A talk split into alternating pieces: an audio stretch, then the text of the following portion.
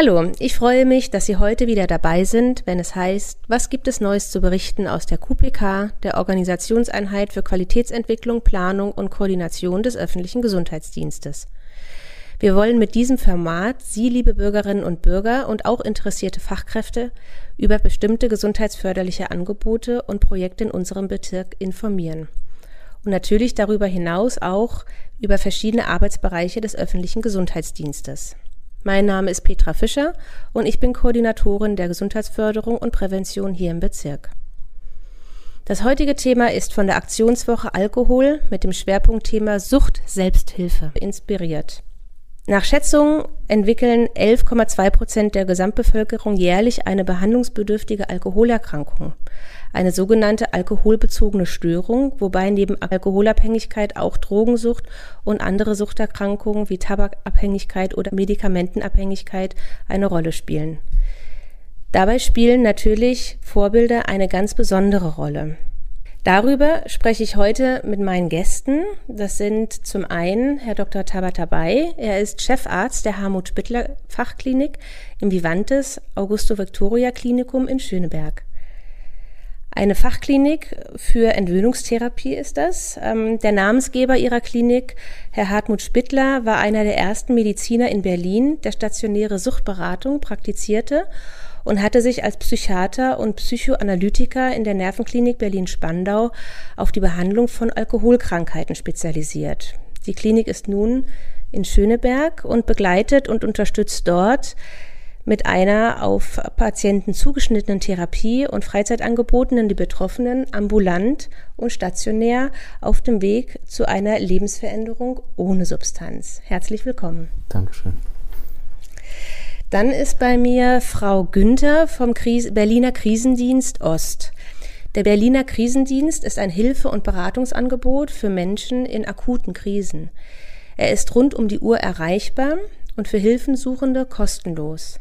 An neuen Standorten werden Hilfesuchende ohne Anmeldung persönlich oder am Telefon beraten und auf Wunsch auch anonym. Dann ist da aber auch noch Frau Schad äh, von der Fachstelle für Suchtprävention bei uns. Zentrale Aufgabe der Fachstelle für Suchtprävention im Land Berlin ist es, die Ressourcen der Suchtprävention in Berlin zu bündeln und miteinander zu vernetzen. Deshalb sind Sie ja auch heute mit hier ähm, und allen Bürgern zugänglich zu machen. Ähm, das verbindet sie mit dem Ziel, insbesondere den Konsum von Suchtmitteln sowie riskante Verhaltensweisen zu reduzieren. Ich glaube, das war jetzt eine ganze Menge Theorie. ähm, herzlich willkommen auch an Sie, ähm, Frau Schad.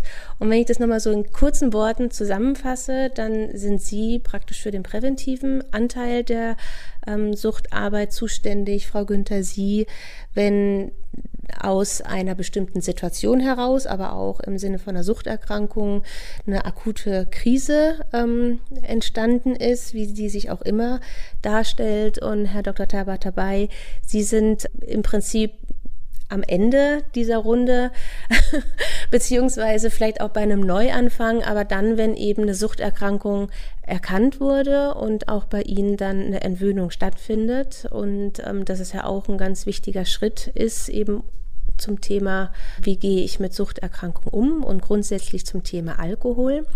Und ähm, das ist auch meine erste Frage. Jetzt einfach an Sie in die Runde, vielleicht mit Frau Schad beginnend. Ganz grundsätzlich, was spielen Vorbilder eben für eine Rolle bei Ihnen? Also wir machen ja ganz viele Angebote rund um das Thema Alkohol. Das ist einmal für Jugendliche, ähm, um zu thematisieren, was begegnet ihnen an der Stelle, ähm, welche Risiken hat Alkohol auch. Wir thematisieren das mit Eltern, aber auch mit Fachkräften und ähm, wir stellen immer wieder fest, dass Vorbild so eine zentrale Geschichte ist, weil ich bin mit Menschen umgeben, die Vorbilder für mich sind in ganz unterschiedlicher Intensität.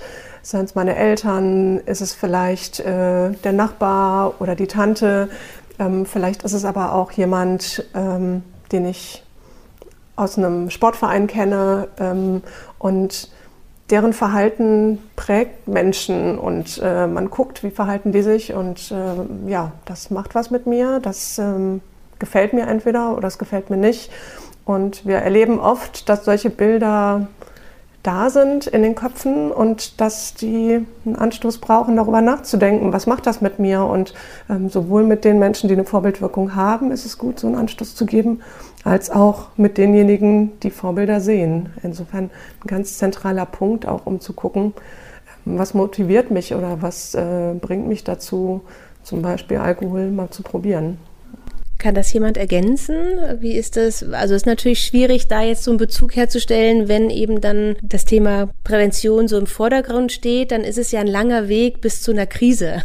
Also von daher. Ähm Eigentlich nicht. Der Krisendienst arbeitet durchaus auch präventiv. Also man, klar, man kommt zu uns in akuten Krisen, aber was eine akute Krise ist, das ist, definiert ja jeder selber. Ne? Also für manchen ist es so, können es schon so Kleinigkeiten sein, wenn man ähm, vielleicht gerade eh in einer schwierigen Lebenssituation ist und dann kommt noch eine Trennung dazu.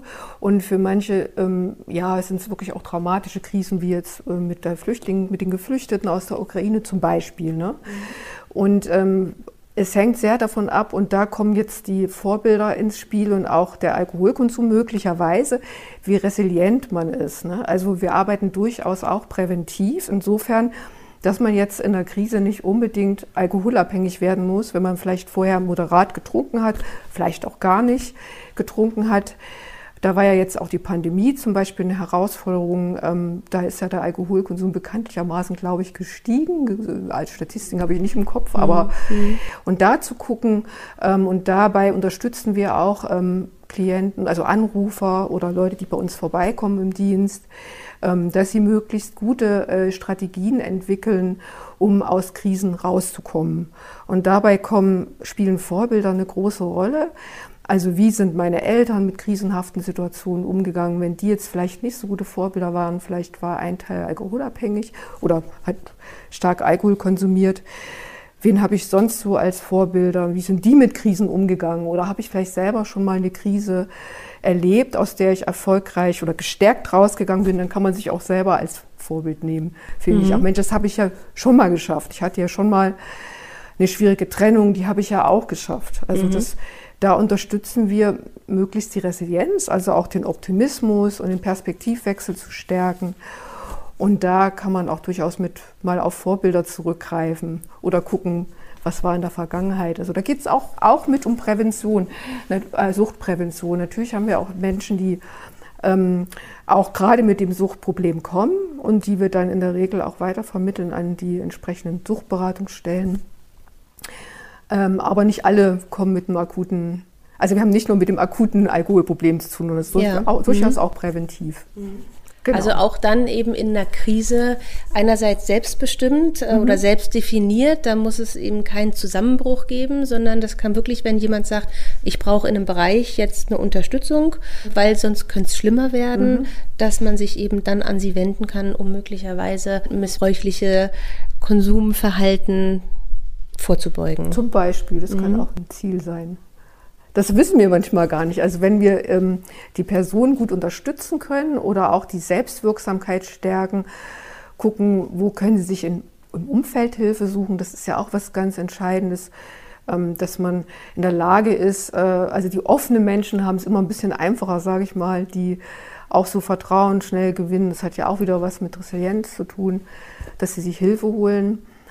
Das sieht man vielleicht auch ein bisschen im, im Suchtbereich. Ähm, da kann der Kollege sicherlich mehr zu sagen. Wenn wir im Öffentlichkeitsarbeit in den Alkoholtagesstätten zum Beispiel machen, da sitzen da eher Männer und das ist immer interessant. Äh, und im Krisendienst melden sich aber mehr Frauen. Also vielleicht neigen Frauen dann eher dazu, sich schneller Hilfe zu holen. Ja. Also das hat auch viel damit zu tun. Ne? Mhm. Da haben Frauen, vielleicht sind die sich da gegenseitig Vorbild, dass es auch, ähm, dass äh, Frauen sich immer noch eher Hilfe holen, weil das Frauen einfach von der Sozialisation immer noch eher machen oder das mhm. mehr akzeptiert ist, Schwäche zu zeigen. Ist auch interessant.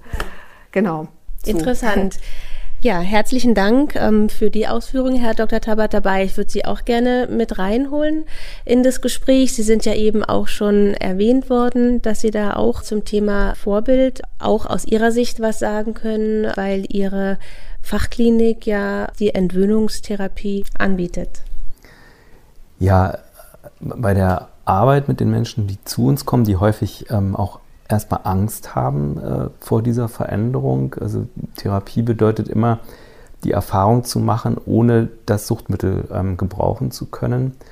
Und ähm, da das Suchtmittel für die Menschen, die zu uns kommen, eine sehr essentielle, also dringend notwendige Funktion bekommen hat, darf man nicht unterschätzen, wie, wie schwierig diese Zeit ist.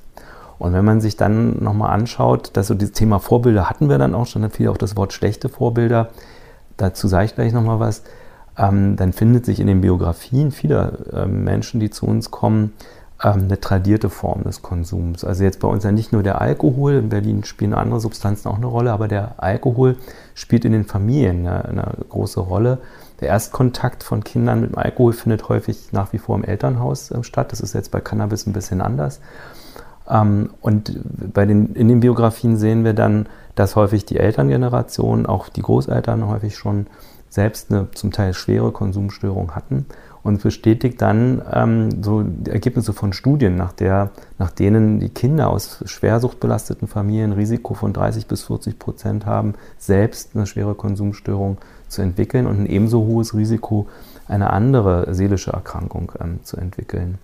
Und in der Therapie darf man nicht unterschätzen, ähm, dass die, die Aufgabe, die so gestellt ist, jetzt mal ohne Konsummittel ähm, Probleme dann auch schwierige Zeiten zu bewältigen, dass die schwer ist und dass es letztendlich darum geht, die Zuversicht zu stärken, dass es in der menschlichen Beziehung geht. Und wenn ich also gerade bei den Eltern erlebt habe, dass von den Willkür, manchmal auch sogar Gewalt ähm, ausging, dann ist so diese Zuversicht in der menschlichen Beziehung Halt äh, zu finden in schwierigen Situationen nicht so gut ausgeprägt. Ja. Und ein Stoff, den ich selber also steuere, wie viel ich davon nehme, wann und eine Wirkung auch garantiert einsetzt, ne, der wirkt dann erstmal weniger ängstigend, was für einen Außenstehenden teilweise sehr irritierend ist. Ja. Und dann, was auch bei diesem Stichwort schlechte Vorbilder mich so ansprang, war, dass, ja, auch wenn ich schlechte Erfahrungen gemacht habe mit meinen Eltern, ich liebe die trotzdem. Ja, und wenn mir gesagt wird, die sind, waren schlechte Vorbilder, dann kriege ich automatisch einen Impuls, die auch ein Stück weit zu schützen. Und insofern in der Therapie versuchen wir dann eben mit dieser Thematik erstmal sehr frei umzugehen, ähm, damit nicht von vornherein ähm, so der Eindruck vielleicht entsteht, oh, jetzt wird meine Familie angegriffen. Mhm. Ja, das ist ja ein, ein Verhalten, was man auch ähm, so aus der Jugendhilfe kennt, ne? wenn man wirklich, also dass die Kinder die Eltern immer lieben, egal was dort passiert ist und ähm, das ja auch wichtig ist und gerade wir hatten vorhin auch schon mal mit dem Thema Resilienz ja dann auch ähm, das angesprochen, dass nach dem ursprünglichen ähm, Konzept von Resilienz oder der Bedeutung ja auch, dass wichtig ist, einfach eine Bezugsperson außerhalb des Systems dann auch zu haben. Spielt das eine Rolle dann, dass dann Menschen bei Ihnen berichten, dass dann oder dass Ihnen das leichter fällt, dann von der Substanz zu lassen oder? Na, in der Therapie zielen wir darauf ab, ähm, die Menschen darin zu bestärken, sich wieder ähm, zu binden an, an haltgebende Personen, wenn man so will, die dann aber häufig äh, neutrale Personen sind. Also in, die Therapie zielt sehr darauf ab, die Zeit nach der Therapie zu planen, zu schauen individuell, wer braucht da wie viel Aufwand, um äh, diese Konsumfreiheit aufrechtzuerhalten. Ähm, und dann geht es um die Bindung an Träger, die wiederum ambulante Hilfen an, anbieten, ähm, für manche hochfrequent, für manche weniger ähm, hochfrequent. Das ist also ganz ähm, individuell und hängt sehr davon ab, ob die Menschen, äh, das darf man nicht unterschätzen, überhaupt so weit sind, sich so ein Leben überhaupt schon ohne Stoffe vorstellen äh, zu können. Also damit versuchen wir auch, sage ich mal, liberal umzugehen, dass wir erwarten, dass sie in der Zeit, in der sie bei uns sind, dass da also Konsumfreiheit besteht, aber sie dürfen und sollen uns sagen, wenn sie das sich noch gar nicht vorstellen können und sich eigentlich ziemlich sicher sind, dass sie nach der Therapie auch wieder Konsumversuche machen werden. Wir das dann aber nicht moralisieren, sondern versuchen, eine, eine Risikobewertung auszusprechen, ähm, was dann möglicherweise an Konsequenzen zu erwarten ist, aber auch eben nicht mit so moralischen Unterton, sondern aufklärend. Also so wie ein Diabetologe, eine Diabetologin ihre Patientinnen darüber aufklären, welche Risiken sie eingehen, wenn der Zucker nicht so gut eingestellt ist. Mhm. Na, darüber kann man relativ objektiv neutral informieren, aber natürlich auch mit einer menschlichen Grundhaltung, die deutlich macht, Mensch, ich mache mir Sorgen, äh, wenn sie so weitermachen, aber ähm, nicht so belehrend, sag ich mal, sondern eher versuchen auf einer Augenhöhe zu beraten. Mhm. Das ist ja auch ein Thema, was ja auch bei Ihnen, Frau Schad, eine Rolle spielt, das damit umzugehen, ähm, wenn Kinder vielleicht oder mit Sicherheit dann in den Kontakt kommen und sich ausprobieren.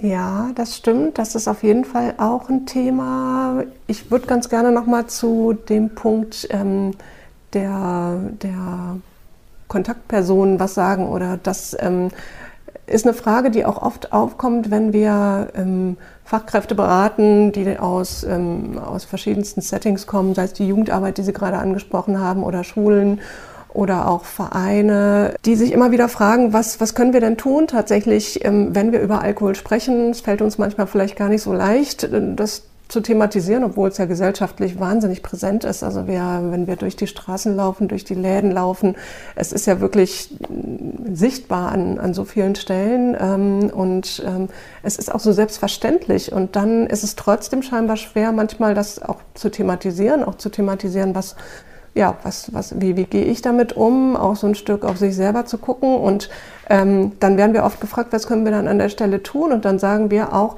äh, es geht letztendlich um Beziehungsarbeit. Es geht darum, eine gute Beziehung aufzubauen, weil die ist eine gute Basis dafür, dass wir auch über Themen sprechen können, die vielleicht an manchen Stellen hakelig sind oder so, wo es sowas wie Scham gibt. Das ist ja gerade ganz besonders ausgeprägt in den Familien, ähm, wo es eine Suchtbelastung gibt, die sowohl Frau Günther als auch Herr Tabatabei angesprochen haben, die ganz besonders vulnerabel sind. Aber auch alle anderen haben damit ja Berührungen, die erleben vielleicht in der Clique, wie sich andere ähm, mit zu viel Alkohol am Abend äh, ja, einfach zu viel trinken und die damit auch dann umgehen wollen.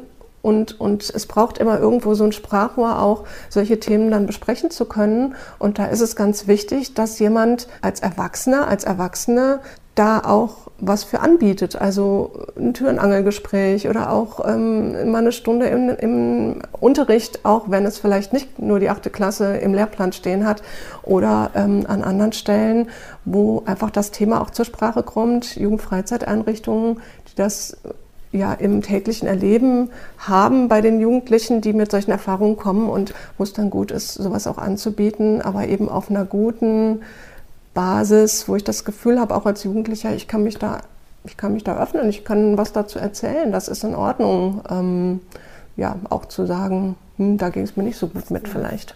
Also es sind eben ja auch meistens die Eltern diejenigen, ähm, wo die Kinder sich in dem Alter nicht mehr so an sie wenden. Und das ist dann, sprechen Sie auch die Schulen ja an, mhm. dass dann wirklich auch andere Einrichtungen diese Position einnehmen können. Ja, das stimmt. Und gleichzeitig sind die Eltern nach wie vor auch eine wichtige Schaltstelle. Also Eltern haben oft das Gefühl, erleben wir sowohl in Beratungen als auch in, in Elternveranstaltungen, dass sie so sagen, hm, irgendwie sind die jetzt im Alter, da sind wir ja raus.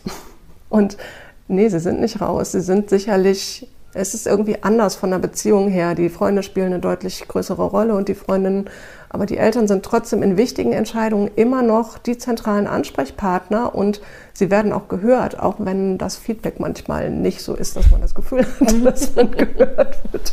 Aber ähm, es ist schon, schon ausschlaggebend, was Eltern sagen oder denken, im ähm, ja, förderlichen wie im manchmal auch nicht so förderlichen tatsächlich. Mhm. Und das ist wichtig, dass das, wenn möglich, irgendwie auch Gespräche in der Familie stattfinden und möglich machen, aber auch woanders, wenn es gerade in der Familie vielleicht schwierig ist. Mhm. Dann aber auch nicht nur zum Thema Alkohol, sondern grundsätzlich. Absolut, absolut. Alter, äh, Alkohol ist was, was ähm, bei manchen deutlich präsenter ist als äh, andere Substanzen. Also wobei Cannabis, muss man sagen, kommt eigentlich gleich danach. ja. Ja.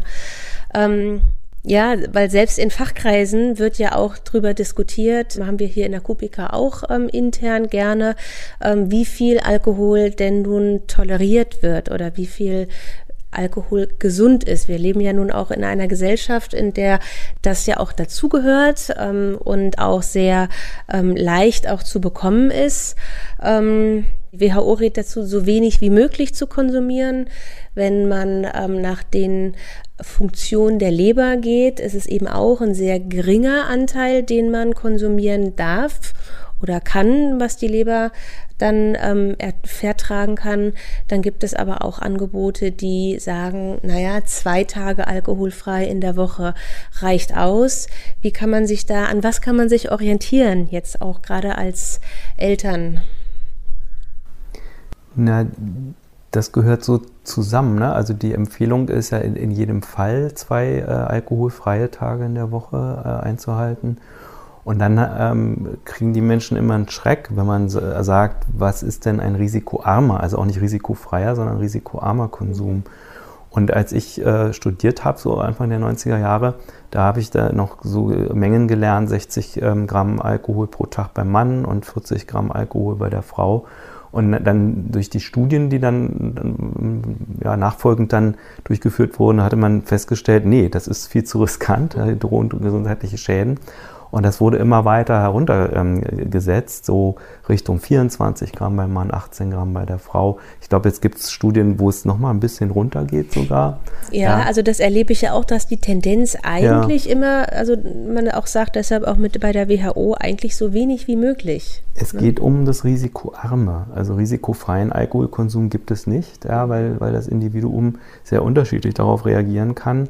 Und der Zusammenhang äh, zu Folgeerkrankungen, auch Krebserkrankungen eben, äh, nicht ausgeschlossen werden kann, wenn, wenn Alkohol konsumiert wird. Also deswegen ist das eine verantwortliche Vorgabe. Ja. Und wie wir dann aber im Alltag individuell darauf reagieren mit dem Risikoverhalten, das ist halt nochmal was anderes. Und dann beobachtet man immer so eine gesellschaftliche Akzeptanz, ja, die erstaunlich weit geht, ja. Und das Tückische für die Betroffenen ist, dass die Gesellschaft erst dann, sei mal reglementierend ähm, wird, wenn irgendwas Unerfreuliches ähm, geschieht, wo also dann aber einfach eine Grenze dann übertreten wird, die so No-Go ist, ja. Und das ist für die Betroffenen dann immer ein bisschen ungünstig, weil dann eigentlich die Zeitpunkte, wo man vorher hätte schon warnen können, ja. verpasst worden sind. Mhm. Ich würde das gerne ergänzen, ähm, weil die Empfehlungen werden ja explizit nur für Erwachsene ausgesprochen, weil mhm. ähm, für Jugendliche immer wieder auch betont wird, dass sie noch in der Entwicklung sind, in der körperlichen Entwicklung, in der geistigen Entwicklung und dass man da ähm, keine Empfehlungen geben kann, außer die Empfehlung möglichst wenig. Ähm, und das eben im Kontext aber einer Entwicklungsphase, wo es darum geht, Dinge auszuprobieren, Grenzen zu testen oder zu übertreten. Ähm, und Spaß zu haben, ist ja auch ein ganz zentrales Motiv an der Stelle, wenn es um Alkoholkonsum geht. Und ähm, da braucht es eben Banden links und rechts, um, um da auch zu reagieren, weil wir kennen einmal eben diese Entwicklungsaufgaben, wir kennen aber auch die Empfehlungen möglichst wenig und da ist ja ein Spannungsfeld dazwischen, muss man ganz klar sagen. Und da brauchen Jugendliche eben A, eine Bande und B, auch eine Rückmeldung zu bestimmten Verhaltensweisen, weil auch da kann mal was unglücklich laufen. Aber das ist eben in dem Kontext so, dass... Ähm, ja, dass, dass man dann auch gucken muss, hey, aus welchen Gründen ist das denn passiert? Und, und wie kann das dann auch so aufgearbeitet werden, dass möglichst was Positives oder was Entwickelndes daraus entstehen kann. Wie kann ich in der nächsten Situation damit umgehen? Und wir nennen das in der Fachsprache Risikokompetenzförderung, weil es gibt eben besagte Risiken, ähm, die Herr Dr. Tabatabai auch gerade benannt hat. Und die zu erkennen und zu wissen, aha, da ist ein Risiko, wenn ich beispielsweise ähm, äh, so viel Alkohol trinke, ähm, dass ich dann plötzlich, ähm, wie sagt man, Filmriss hatte. Ähm, das wünscht sich keiner. Da möchte keiner hinterher gesagt bekommen, du hast dich da so und so verhalten. Dann haben auch noch Leute Fotos gemacht und die stehen im Internet. Das sind alles so Dinge, die einfach dann für Jugendliche auch echt Dinge sind, wenn die das hinterher so erfahren. Und das passiert manchmal, dann ist aber die Chance da, es hinterher aufzuarbeiten. Und dafür braucht es aber Menschen, die Reflexion anbieten und die sagen, lass uns mal drüber reden. Das ist auch, es kann einfach passieren. Also so nach dem Motto richtig und falsch. Wir machen einfach Erfahrungen. Aber auf der anderen Seite ist es eben auch gut, solche Risiken vorher zu thematisieren und zu sagen, okay, wie bin ich dann auch selber gestrickt? Bin ich jemand, der voll auf Risiko geht? Bin ich jemand, der eher sagt, oh, ich trete gerne drei Schritte zurück, wenn es um hochriskante Situationen gibt? Auch da sind wir ja individuell unterschiedlich gestrickt und auch das kann man als Jugendlicher und sollte man als Jugendlicher auch lernen, ähm, um eine eigene Einschätzung treffen zu können für mein Verhalten und nicht für das in meiner Clique, die ja manchmal auch sagen, das muss man machen. Und wenn ich da noch mal kurz nachhaken kann, weil Sie eben sagt oder weil es ja auch ums Thema Vorbilder geht, ist es dann von Eltern Vorbild, wenn sie sagen, naja, wir trinken jetzt einfach mal gemeinsam abends und mal gucken, wie sich, wie du dich so ähm, dabei entwickelst oder sollte, wie ist die Haltung so von Eltern oder sollte so ein Gespräch eher im Nachhinein stattfinden, wenn sowas mal eingetreten ist? Es kommt ja sehr auf das Alter des Kindes an, finde ich. ähm, wir empfehlen Eltern immer am Jugendschutzgesetz sich lang ja. zu hangeln, weil das einfach eine gute Orientierung bietet. Und letztendlich kann man über Alkohol sprechen, auch wenn man nicht am Tisch sitzt und trinkt. Ähm, aber Kinder lernen ja bestimmte Rituale auch in der Familie und das kann man auch nicht so pauschal sagen, ob das dann gut ist, gemeinsam zu trinken oder nicht. Es per se zu forcieren, dass Kinder durch eigenes Anteilnehmen den Umgang mit Alkohol lernen, das empfehlen wir nicht, mhm. weil es einfach, es gibt so viele Fenster, in denen man gesellschaftlich Alkohol trinken probiert. Mhm. Das ist nichts, was Eltern jetzt quasi forcieren sollten aus unserer mhm. Sicht. Aber in einem gewissen Alter, also sprich 16 aufwärts, wenn ein Geburtstag gefeiert wird, beispielsweise ein besonderer Anlass, wo man sagt, das ist für uns jetzt tatsächlich auch ein Anlass, wo wir mit einem Sekt anstoßen, dann auch zu sagen, du kannst auch gerne mit anstoßen. Dagegen spricht erstmal nichts, aber darüber zu sprechen ist der entscheidende Punkt und das nicht einfach unkommentiert zu machen. Das ist das, worauf wir immer wieder gehen und wie Sie es auch sagen, erst ab 16. Also nicht den 15-Jährigen oder 14-Jährigen auch schon dazu animieren, vielleicht ein Glas Wein mitzutrinken oder. Der Punkt animieren ist der entscheidende, glaube ich. Also wir haben ja beim Jugendschutzgesetz das, was manche auch tatsächlich immer ein bisschen merkwürdig finden, dass ab 14 schon in Begleitung der Eltern auch Bier, Wein und Sekt ähm, erlaubt sind. Aber animieren ist halt das Schwierige, ähm, zu sagen, du bist Teil der Familie, du bist Teil eines Rituals oder oder. Und in einer kleinen Menge, also nicht animieren, sondern eher teilhaben lassen und darüber sprechen. Das sind so die entscheidenden Punkte, die uns wichtig sind. Mhm. Frau Günther, können Sie aus Ihrer Sicht vom Krisendienst da auch was ergänzen? Jetzt ging es viel um Kinder. Genau, also vielleicht nicht ergänzen, aber ich sehe es. Ähm, bisschen weit gefasster. Also ich kann da gut mitgehen. Ich habe selber lange im Suchtpräventionsbereich mit ähm, jungen Erwachsenen gearbeitet, präventiv. Im Krisendienst ähm, ist es ja noch mal ein bisschen weiter gefasst. Wir beraten hauptsächlich Erwachsene, aber es ist ganz in interessant. Also wir sind wirklich für Erwachsene auch zuständig, sonst würden wir die Betreffenden zum Jugendnotdienst zum Beispiel schicken in so Krisenfällen. Ähm, aber das Thema ähm, Sucht und Prävention taucht trotzdem auf. Also es rufen auch Eltern, 60-Jährige an, meinetwegen, die sich um ihren 30-jährigen Sohn, der wieder massiv Partydrogen konsumiert, an. Wo, was kann man da machen? Also wir, wir haben ja dann so eine Clearing-Funktion und schicken die dann auch weiter in, an die entsprechenden Stellen. Aber wir beraten durchaus auch Eltern, das ist so das eine und ähm, beraten aber auch Partner. Ne? Also, das, äh, also mein Partner, der hat, oder eine Partnerin auch, hat ein massives Alkoholproblem, will aber nichts machen. Also oftmals ist es ja bei Sucht so, dass sich die anderen Sorgen machen. Meine Kollegen und Kolleginnen werden es bestimmt bestätigen. Ähm, und damit haben wir schon auch viel zu tun, dass sich Angehörige melden mit Suchtproblematiken von ihren Freunden oder Angehörigen. Ähm, und ich finde, um nochmal auf das Thema Vorbilder zu kommen, ähm, persönlich so eine Genussvorbilder sehr gut. Also, wie, also, dass man auch lernt zu genießen. Und ich finde so diese Risikokompetenz wichtig. Also, ich glaube, es ist jetzt auf alles zu verzichten und zu sagen, ah nee, Suchtmittel, der Kontrollverlust, da haben ja auch viele Angst vor. Es gibt auch in meinem Umfeld zahlreiche junge Erwachsene, die gar nichts konsumieren. Also, die wirklich nochmal so eine andere Generationsschub, habe ich das Gefühl.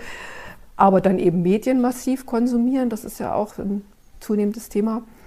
Ähm, und ich finde wirklich so als Vorbild so eine Risikokompetenz zu entwickeln, also mutig zu sein, auch sich was zu trauen, aber trotzdem auch vorzubauen, ähm, dass man nicht sich in Gefahr bringt. Ne? Und das ist auch, also in Bezug auf Suchtmittel und alles andere auch im Leben, weil wenn man zu risikofreudig ist, das kann auch zu Krisen führen, finanzieller Art oder man ist zu forsch am Arbeitsplatz. Also es gibt ja alle möglichen Bandbreiten von Themen da, aber auch bei Suchtmittelkonsum. Ne? Und dann muss man eben gut gucken, ähm, wie geht man dann damit um. Also nochmal auch Thema Pandemie. Ähm, es gibt ja auch Menschen, die später erst die Sucht entwickeln. Sicherlich ist das auch teilweise in der Kindheit angelegt. Aber da auch, Mensch, wie gehe ich mit, mit so einer Krise wie der Pandemie um? Ich langweile mich zu Hause, Lockdown. Was habe ich denn so für, ähm, für Kompetenzen, für Ressourcen und da auch zu unterstützen? Das kann man ja auch noch im Erwachsenenalter fördern. Das ist ja nicht zu spät. Ne? Also das wollte ich vielleicht nochmal, damit haben wir dann eher zu tun, die Ressourcen und die Resilienz zu fördern. Mhm. Genau.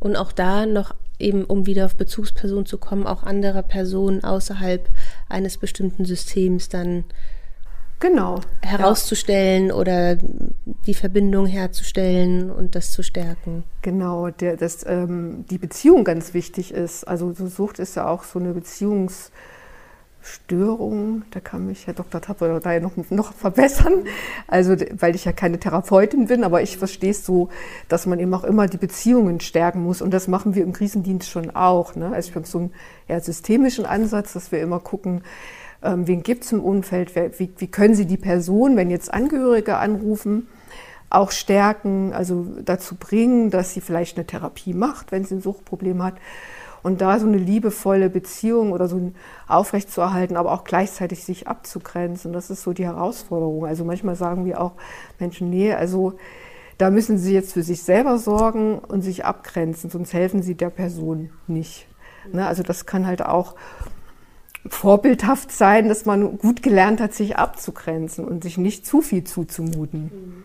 Kann zur Sucht führen, kann aber auch dazu führen, dass man so, sich so co-abhängig macht. Ja, genau. Und wenn ich das jetzt so gerade mal so Revue passiere oder so aufnehme, kann es ja eben auch, wie Sie es auch angedeutet hatten, ja ein Vorbild sein, dann der anderen, der suchtgefährdeten Person gegenüber zu lernen, mal Nein zu sagen oder sich eben mhm. abzugrenzen. Mhm. Wenn man erkennt, andere tun das, ist das ja auch ein Vorbild, dass man das selbst in bestimmten Situationen hinbekommt. Sie wurden gerade noch mal angesprochen. Haben Sie was zu ergänzen? Ich kann das nur ähm, bestätigen, also mit der Beziehungsarbeit und äh, also denke, ähm, dass jetzt so etwas, was beispielsweise im Krisendienst äh, angeboten wird, eben so eine, eine, Form der Beziehungsarbeit ist, die dann eben auch beispielhaft ist, also dass sich Menschen dann daran orientieren können, okay, wenn es mir schlecht geht, dann kann ich tatsächlich äh, durch Sprechen, durch Reden in Kontakt gehen, da was verändern. Ähm, auch die Menschen mit der Konsumstörung, ähm, also da geht es ja in der Therapie darum, dass, dass sie die Erfahrung machen können. Das ist, da gibt es nämlich in der Therapie lauter schwierige Situationen, äh, zwangsläufig, weil die Auseinandersetzung mit dem Leben stattfindet. Ich bin da mit anderen Menschen zusammen, mit denen wird es dann auch wieder schwierig. Und wenn ich dann aber in der Zeit die Erfahrung mache, das hat irgendwie geklappt, das ist zwar viel langsamer mit dem Reden und mit, äh, mit Kontakt bleiben als mit dem Suchtmittel, aber ich habe es hinbekommen. Da waren zwar tiefe Täler mit drin, aber ich habe es hinbekommen.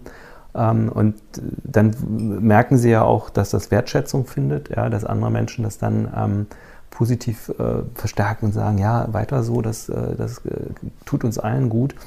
Ähm, das ist eigentlich das Wesen der Therapie. Und man muss dann aber eben auch damit leben, dass es dann außerhalb der, der Therapieeinrichtung im normalen Leben im Anschluss dann auch wieder Schwierigkeiten gibt, die dann auch mit Rückfällen behaftet sind.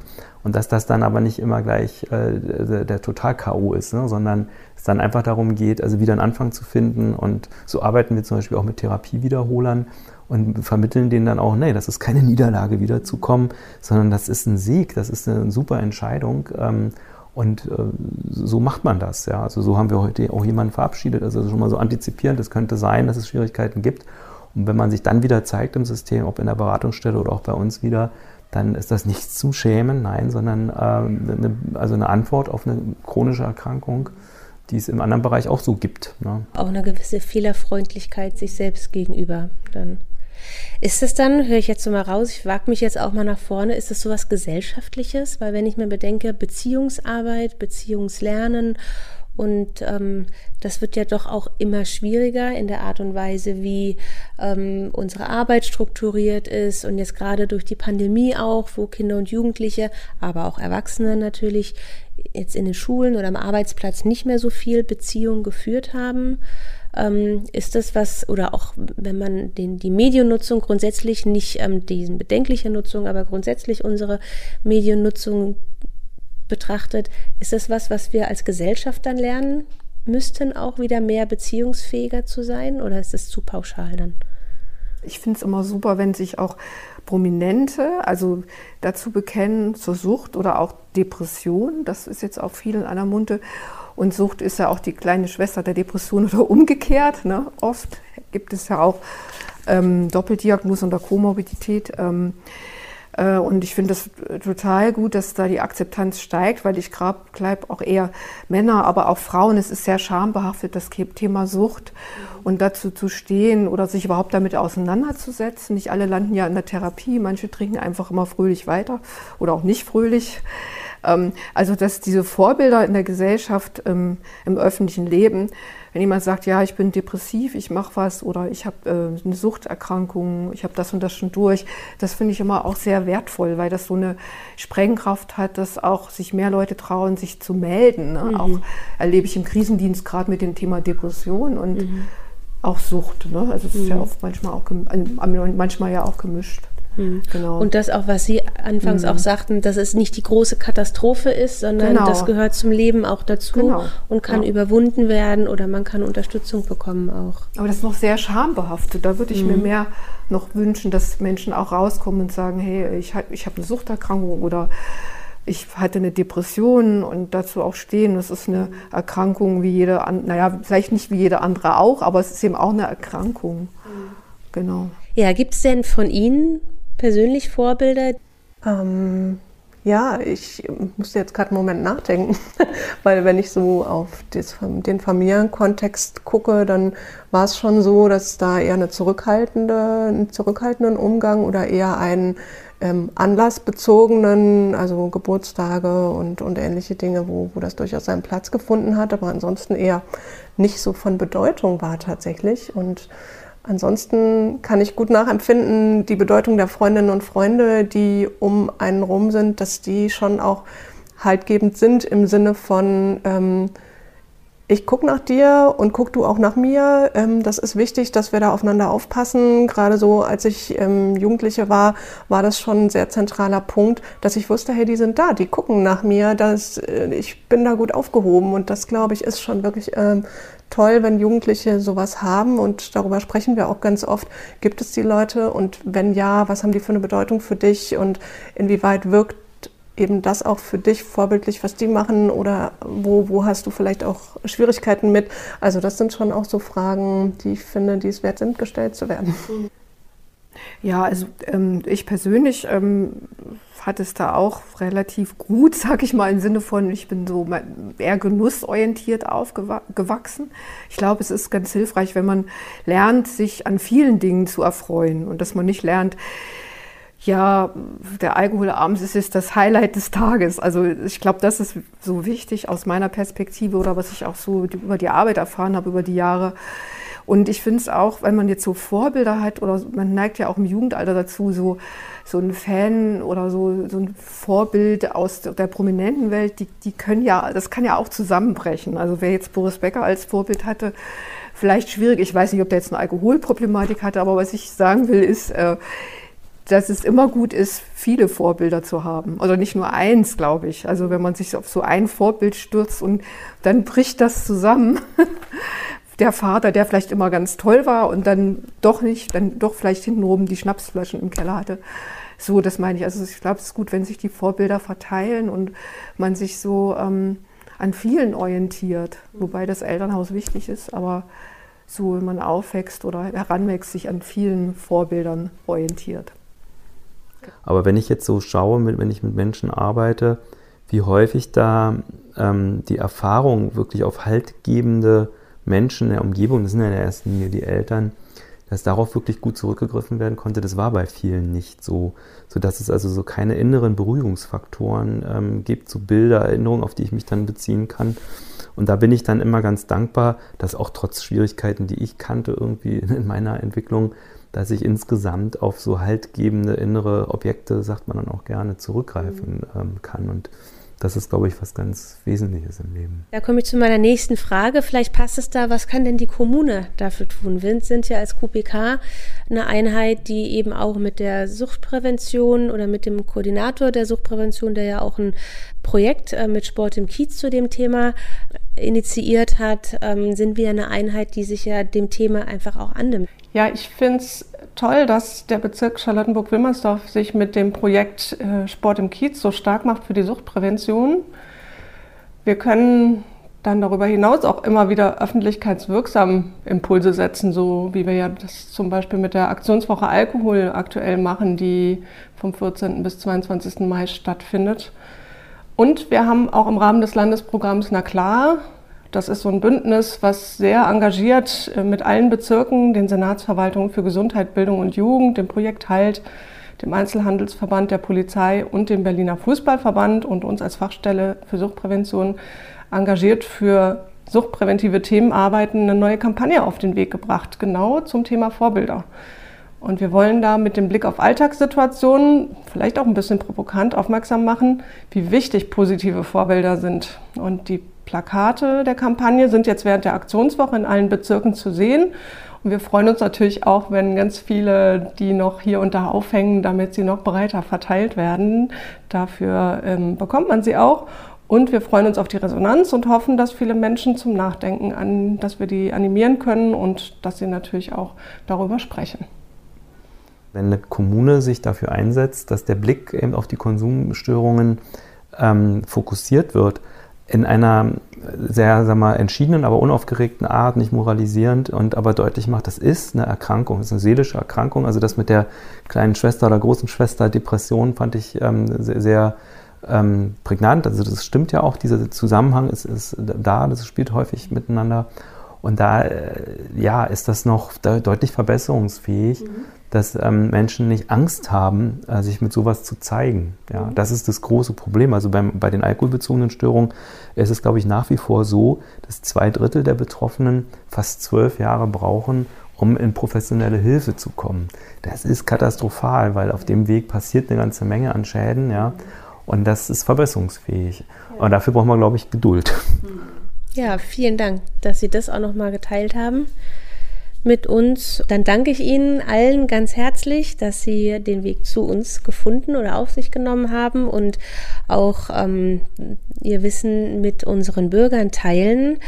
Ähm, wir hoffen, dass für Sie was Interessantes dabei war und wünschen Ihnen alles Gute und freuen uns, wenn Sie beim nächsten Mal wieder dabei sind, wenn es heißt, was gibt es Neues zu berichten aus der QPK, der Organisationseinheit für Qualitätsentwicklung, Planung und Koordination des öffentlichen Gesundheitsdienstes.